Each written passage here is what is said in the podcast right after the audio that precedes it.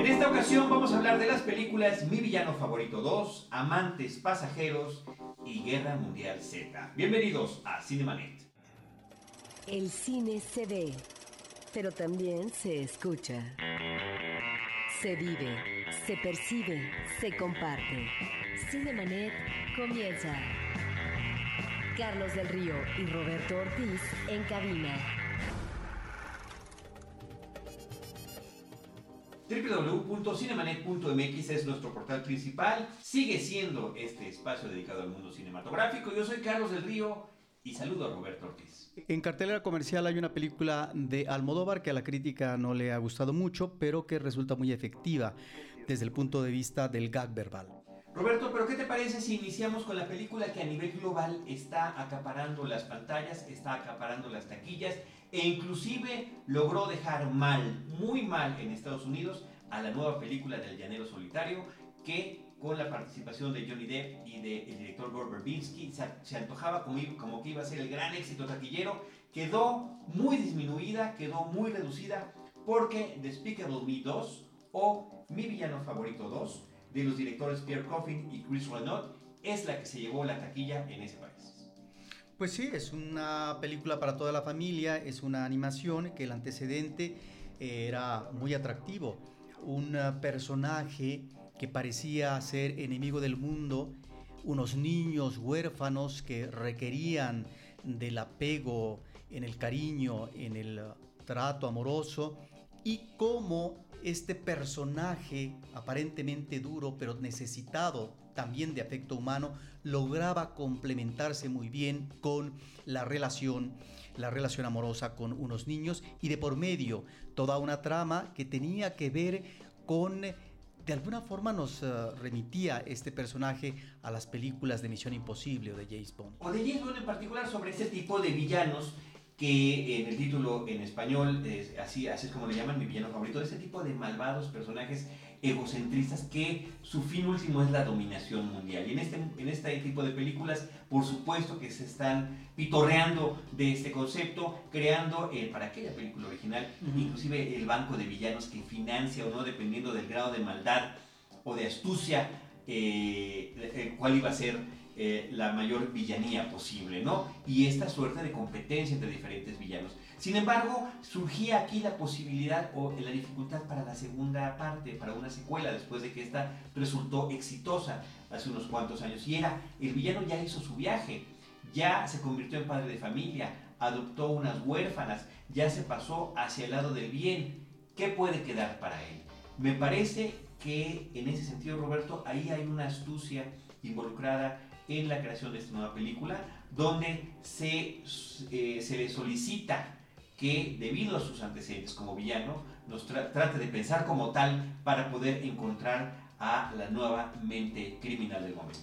Sí, hay eh, ciertos personajes que eh, no están, creo yo, manejados con los suficientes rasgos conductuales. En el caso de los niños me parece que es una galería que es eh, tal vez de las más atractivas. Hay, por ejemplo, una escena de una fiesta infantil donde vemos algunos elementos agresivos, crueles, uh, yo diría que hasta sádicos, y que pasa con la mayor calma del mundo, pero que tiene que ver con este ingrediente de violencia en donde en un contexto familiar, de tranquilidad, de relajamiento. Hay cosas ahí en el caso de los personajes infantiles que sí están los rasgos conductuales y de edad muy bien diferenciados en el caso de una niña pequeña, en el caso de una chica que a lo mejor ya va para la pubertad, etc. Y, eh, y uno de los elementos que llamaron mucho la atención en la primera película eran estos secuaces estos ayudantes del villano principal, del personaje interpretado por Gru, uh -huh. perdón, que se llama Gru y que es interpretado en la voz en inglés original de Steve Carell y en México por Andrés Bustamante, lo que hace que Andrés uh -huh. Bustamante tenga eh, coincidentemente dos películas de gran presupuesto, dos películas internacionales que además son súper taquilleras, coincidan en taquilla, ¿no? La de Monsters University, donde él también había prestado la voz desde la película anterior. Pues bueno, ahí está estos Minions que tenían sus momentos jocosos, tenían sus momentos de alegría y que resultaron, creo yo, el gran descubrimiento de la película anterior y que son retomados y les dan un papel mucho más presente mucho más protagónico en esta nueva película, creando una serie de gags que pueden estar conectados o desconectados de la película, pero que me parece que son muy eficientes. Este grupo de personajes con distintas personalidades que no entendemos ni una palabra de lo que dicen, que se están golpeando el uno al otro, que se tropiezan y demás, que hacen barbaridad y media, que se disfrazan, ese es uno de los atractivos y que yo vi en la, vi en la sala cinematográfica, adultos y niños disfrutando por igual las eh, tonterías y sandeces y curiosidades de estos personajes que diría yo, Roberto, eh, haciendo un gran atrevimiento. Cinematográficamente los podemos ver como una evolución de estos enanitos de Blancanieves, de la primera película animada, donde cada uno tenía una, una personalidad y había este tipo de juegos mucho más sencillos, mucho más simples, mucho más moralistas y demás. Eh, y pasando por una serie de referencias mediáticas a lo largo de los años, entre gremlins o pitufos o lo que tú quieras, que llegan a este tipo de personajes, esta suerte de clones o mutantes extraños que él ha creado no solamente para su divertimento, sino como su fuerza principal de trabajo. Sí, aunque son el elemento atractivo de estos personajes es que no entendemos lo que dicen. Entre ellos se comunican, posiblemente se entiendan, seguramente se entienden, pero no sabemos exactamente lo que dicen en términos de articulación, que es una articulación balbuceante, pero que el espectador entra en ese juego donde sabe hacia dónde va la, declaración, hacia dónde va esta expresión verbal que finalmente tiene que ver con un apoyo a eh, su eh, gran jefe. Sin embargo, a mí el personaje que me parece pobre, que no me convence del todo, es el villano una especie de mexicano con máscara de luchador y que está aderezado con cierto toque español, como suele suceder con el estereotipo que ha creado Hollywood desde el siglo pasado acerca del malvado mexicano.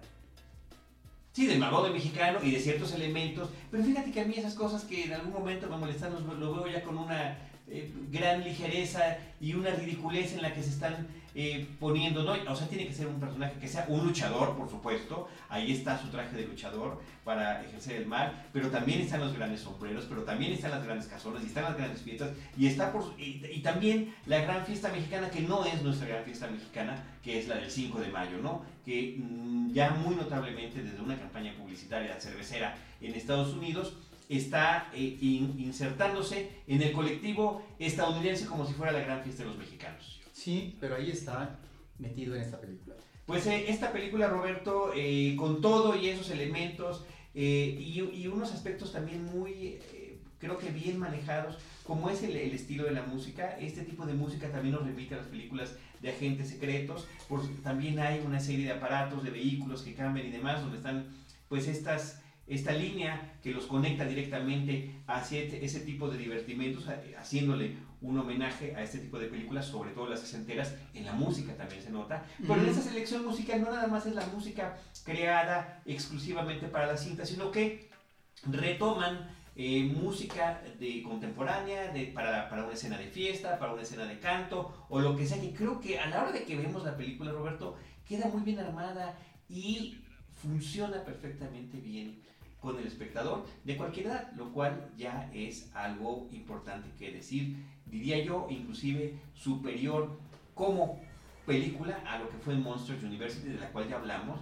de las cosas que nos pareció que no la hacían como una película completa. Es más afortunada. La película está dirigida por eh, Pierre Coffin y Chris Renaud y es la película que, como les decía, es la que está eh, rompiendo récords de taquilla. Aquí nada más en México, en su primer fin de semana, se recaudaron 193 millones de pesos con 3.7 millones de asistentes a las salas cinematográficas. Eso es tan solo en su primer fin de semana. Muy por debajo quedaron otras películas como Guerra Mundial Z que tuvo 45 millones en ese fin de semana y Monster University con 32. Eh, y ya decía yo lo que había logrado en Estados Unidos al superar eh, eh, con una cifra de 142 millones de dólares en un fin de semana largo porque se atravesó el 4 de julio, que es una fecha importante para estrenos en Estados Unidos. Entonces son de jueves a domingo los 142 millones de dólares que recaudó contra menos de 50, bastante menos de 50, que era mucho menos de lo esperado por la película de El Llanero Solitario. Mi villano favorito, Despicable Me 2. Roberto, está la película del motor. Sí, esta es una película que no ha tratado bien la crítica uno diría que no es una película de Pedro Almodóvar pretenciosa con respecto a los temas que él eh, trabaja, que es el tema de la pasión, el tema del amor, de los vericuetos existenciales y frustrantes de muchos de sus personajes. Este es un divertimento y es eh, una película que descansa eh, su éxito tal vez con el público en el gag verbal más que en el gag visual y esto creo tiene una repercusión favorable para regocijo del espectador. ¿De qué trata la película? Es un viaje de avión de Madrid a México que no puede concluirse porque hay un problema con el tren de aterrizaje de el avión de tal manera que está en sobrevuelo eh, sobre Toledo y están buscando los pilotos información de un aeropuerto cercano para que puedan hacer un aterrizaje de emergencia. Y mientras, tres sobrecargos masculinos se encargan de atender a la población, de calmarla. Buena parte de los ocupantes del avión han sido ya relajados con eh, una pastilla para que finalmente se duerman y no puedan darse cuenta que están en una situación de riesgo, en una situación tal vez límite, pero otros, otros sí eh, están despiertos y bueno, también a ellos se les da un relajante y esto es lo que permite que surja esto que vemos en las películas de Almodóvar, que es eh, el desenfreno, el dar cauce inmediato a eh, el sexo, a lo que es el desenfreno en la relación de cuerpo a cuerpo. Y me parece que eh, lo que funciona en esta película son sus actores, esta triada de actores que interpretan a tres sobrecargos gays, eh, son espléndidos. Inclusive hay eh, una canción que ellos interpretan que también eh, respalda este efecto humorístico efectivo para el público. No creo que en esta película uno pretenda encontrar algo más en cuanto a la profundidad de los personajes con respecto al tema del desbordamiento de la sexualidad y por qué. Efectivamente está el desborde sexual, pero que tiene que ver más bien con una situación efectivamente límite en donde ante el fin de la existencia de ellos, pues lo único que queda a lo mejor es festejar, si no la vida, festejar ese momento a partir de un desenfreno sexual. Es pues una película que tiene estos elementos uh, verbales muy eh, eh, atractivos y en donde Almodóvar en buena medida uno diría que regresa a esa comicidad inmediata, a flor de piel, que veíamos en sus primeras películas eh, de principios de los 80, como Pepi Lucy Bomb y otras chicas del montón, eh, Laberinto de Pasiones o ¿Qué he hecho yo para merecer esto? No pretendamos encontrar... un ataque de no, pero eso ya corresponde a otro momento.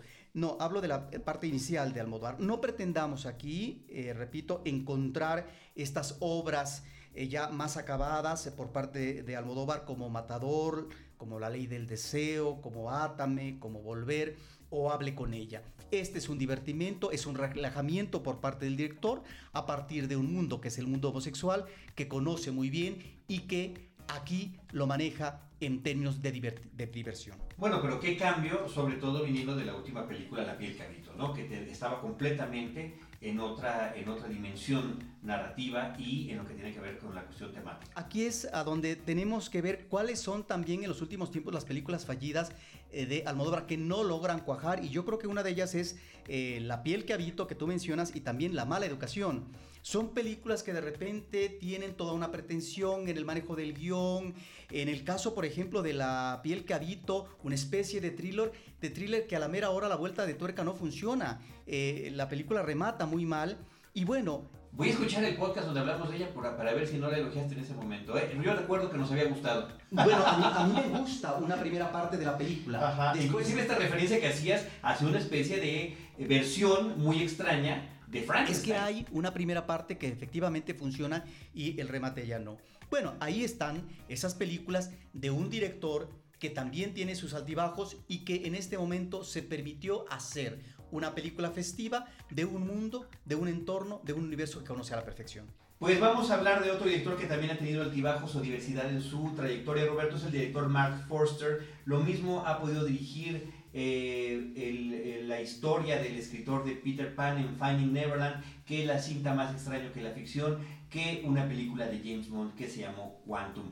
Mark Forster es ahora el director de una superproducción protagonizada por Brad Pitt que se llama Guerra Mundial Z. Una película, Roberto, que desde mi perspectiva está tomando una serie pues, de subgéneros del cine. Eh, eh, del cine eh, que son el de los zombies, ¿no? Por supuesto, la Z es de zombies, una película de epidemia y una película apocalíptica. Esto lo hace en una gran escala. Sí, es eh, una película que puede funcionar para el espectador por todos los elementos atractivos, como cinta de aventuras, con todo este movimiento físico del personaje de un espacio geográfico a otro, y en donde se maneja este esquema que narrativamente lo hacía extraordinariamente eh, eh, David Griffith el ah, creador del lenguaje cinematográfico, que era el salvamento de último minuto. También Hitchcock lo llegó a manejar. En el caso de Griffith era eso, una situación terrible que había que solucionar y que solamente en los últimos segundos se resolvía. Aquí, efectivamente, eh, tiene que resolverse ni más ni menos eh, la posibilidad de que la humanidad en este planeta pueda salvarse. La película eh, dice que está basada en un libro que se llama Guerra Mundial Z de Max Brooks, pero eh, finalmente lo único que comparten ciertamente es el título. Es, es completamente distinto lo que se presenta en el libro contra lo que se presenta en pantalla. Sin embargo, Roberto, me parece que es una película desde mi perspectiva que logra su cometido, a pesar de una serie de historias que hay detrás de la filmación, de escenas que se volvieron a filmar, de cambios en el final y demás. La película tal y como quedó, como la vemos en pantalla, es una película de, eh, de diversión eh, hollywoodense donde a pesar de que estamos hablando de zombies que atacan violentamente a sus víctimas, pues es poco lo que se logra ver del elemento gore, que sería básico en películas de horror o de zombies, y que más bien se está manejando en un género de acción en esta situación. Me parece que el personaje de Brad Pitt, que es un operativo de la ONU, que funciona como una especie, le digo yo, una especie de James Bond, que lo manda la ONU desde antes de esta epidemia de zombies a diferentes lugares donde hay situaciones extremas, donde hay situaciones de peligro, porque es un hombre que piensa rápido, que encuentra soluciones en situaciones extremas. Y lo vemos actuar y me parece que inclusive la forma en la que nos narra la película, vemos claramente cómo funciona su mente y cómo está atento a los diferentes elementos para ir descubriendo eh, las formas de salir de tal o cual situación, a lo que tú te referías de esta serie de episodios a los que él se va enfrentando y finalmente tratar de ayudar a descubrir el origen o la forma de combatir, combatir esta plaga de zombies. La película es deslumbrante en algunas escenas, creo que nunca se habían visto escenas masivas del ataque de zombies de esta naturaleza, ¿no? que se convierten en especies pues, de colmenas en cierto momento o de grandes hormigas, ¿no? la forma en la que se mueven en columnas para poder acceder a lugares altos estos nuevos zombies. Y es una película que va de situaciones eh, muy espectaculares en el principio a menos espectaculares al final, sin que le caiga el ritmo de suspenso. Sí, sin embargo a mí me parece que eh, la factura, la forma como diseñan algunas escenas es donde la película resbala de manera estrepitosa. Menciono tan solo dos escenas. Eh, en el periplo físico del héroe interpretado por Brad Pitt, bueno, llega a Jerusalén. Y Jerusalén se ha construido una gran barda, ¿sí? que es la que va a proteger ¿sí? del exterior, de esa parte donde los zombies están ya depredando o han depredado, y donde esta especie de fortaleza, pues es eh, donde está parte de la población que seguramente se salvó en esta ciudad. Es en Israel. Los elementos de pretexto eh, del por qué es Israel, me parece que son de una baratura ideológica impresionante, pero no solamente eso, en términos de la credibilidad como película de acción, bueno, ¿cómo es posible que ni siquiera los militares estén en guardia constante en esas bardas donde repentinamente estos uh, zombies se amontonan e ingresan de una manera facilísima? No solamente eso, sino cuando el héroe trata de escapar para seguir en su periplo, en esta búsqueda de encontrar la clave para tratar de poder salvar a la humanidad, bueno, resulta que la gente sigue corriendo en esta ciudad cuando en, con esa velocidad, con esa capacidad eh, de depredar por parte de los zombies, ya estarían prácticamente aniquilados. Es de un absurdo esa, esa escena.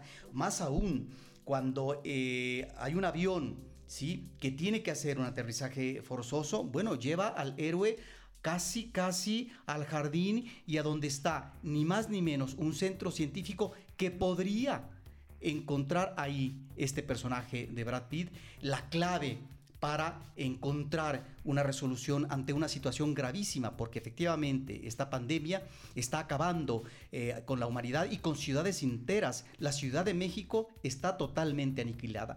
Es entonces este diseño de acciones en donde yo digo, ¿cómo es que no las manejan de manera eh, más competente para que funcione como película de acción y de aventuras? Más realista quizá querrás decir. Yo veo que estás demasiado quisquilloso. En el caso de la cuestión del avión, Roberto, no significa que haya caído exactamente allí. Lo que no vemos, porque se hace una, eh, una edición, es cómo llegan allí estos personajes. Pero bueno, son cosas que podemos discutir después del programa. Por mi parte, me parece que es una película que cumple muy bien su propósito de divertimento. Roberto, cerremos este programa con lo que también tenemos en la cartelera cultural. Rápido, dos películas uh, que están uh, exhibiéndose en Cineteca Nacional. Tabú es una película de Portugal, Brasil, Alemania y también Francia eh, del año pasado que fue dirigida por Miguel Gómez. Es una película en blanco y negro.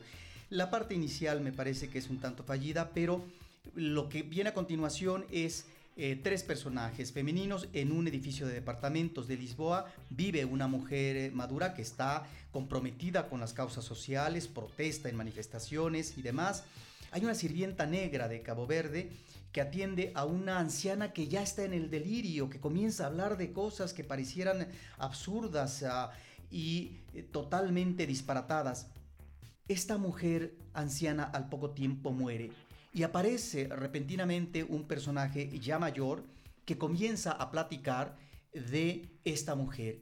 Y la película deviene en una segunda parte muy atractiva, que está narrada a manera de cine silente, en blanco y negro, repito, en donde vemos en la juventud a esta mujer. Ahí me parece que estamos ante un planteamiento narrativo original. Lamentablemente se prolonga demasiado esta parte, pero es una película muy recomendable en un contexto de una África colonial. Es realmente una película que se disfruta. Y otra cinta que está en cartelera también de la Cineteca Nacional es Leviatán eh, una coproducción de Gran Bretaña, Francia, Estados Unidos del año pasado también.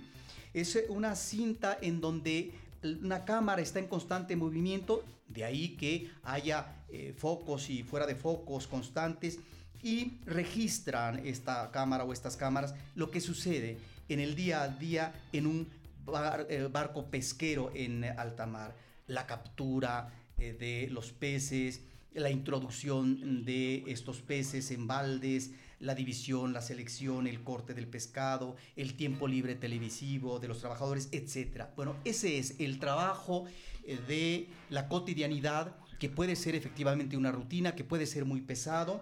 Es una película que puede resultar atractiva eh, para mucha gente en cuanto a la recreación eh, de estas vivencias, de esta, esta atmósfera que debe ser difícil, pesada en el día a día de estos pescadores, pero que me parece que cada secuencia se eterniza, que dura demasiado. Ver a unos peces que están destazando alrededor de 10, 12 minutos me parece realmente excesivo y esto vuelve a la película muy pesada, aburrida. Es una película eh, de corte efectivamente, diríamos que experimental.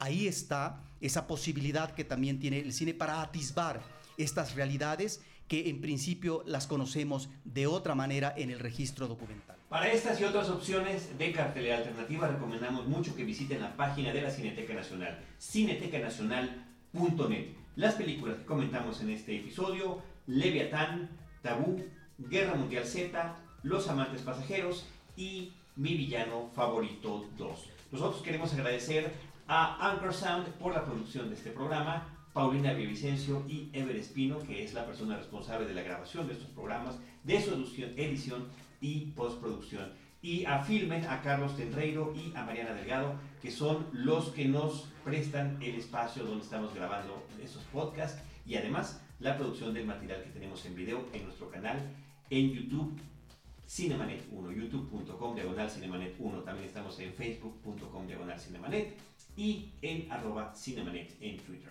Desde estos micrófonos, Roberto Ortiz y un servidor Carlos del Río, los esperamos en nuestro próximo episodio que será el 600, y que estará dedicado a los zombies y que prometo defender más Guerra Mundial Z con cine, cine y más cine.